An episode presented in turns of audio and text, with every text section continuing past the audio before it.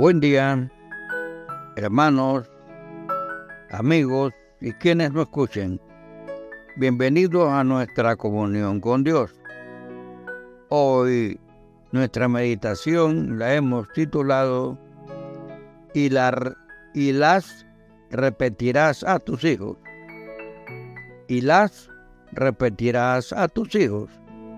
Y el texto está en Deuteronomio capítulo 6, versículos 6 y 7. Deuteronomio 6, 6 y 7.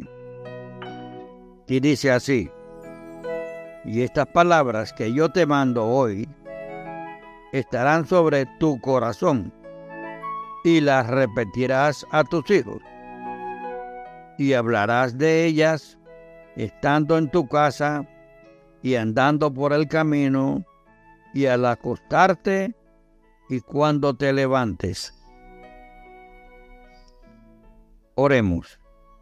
Padre, en el nombre de Jesús queremos darte gracias por tus bendiciones, Señor, por la vida y por esta palabra. Bendecido seas tú, Señor.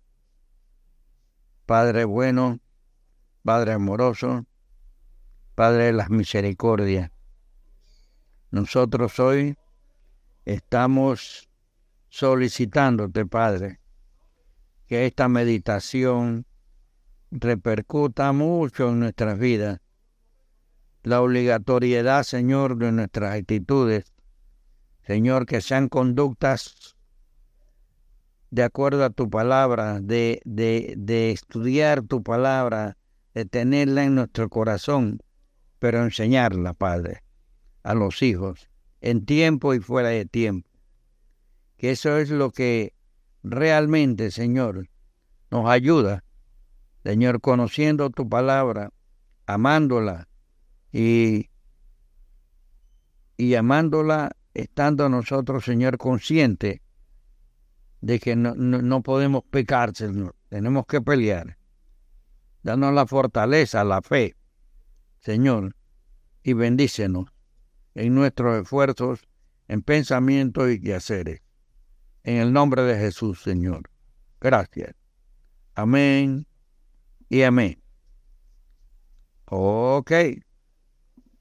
Israel estaba a la puerta de entrada de la tierra de Canaán y tenían un reto que cumplir y era cómo podrían sus descendientes vivir en santidad en una tierra donde abundaba la idolatría, donde adoraban estatuas hechas por manos humanas y cuyo fin era desviar la atención del Dios verdadero a otros dioses. Era urgente enseñarle a sus hijos e hijas, ya que al poseer las tierras también podían quedarse con sus antiguas prácticas espirituales como lo hacían en Egipto. Amigo y hermano, tal vez dirás, yo no tengo hijos.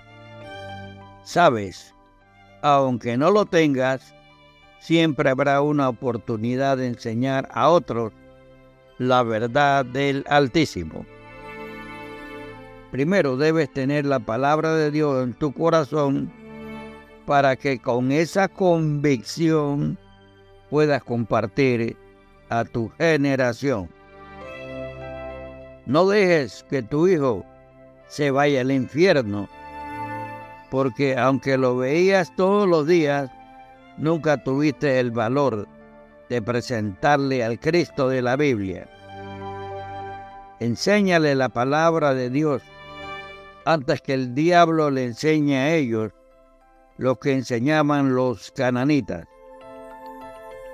Mi pregunta es, ¿cuántas veces le has repetido a tus hijos que solo en Cristo hay salvación?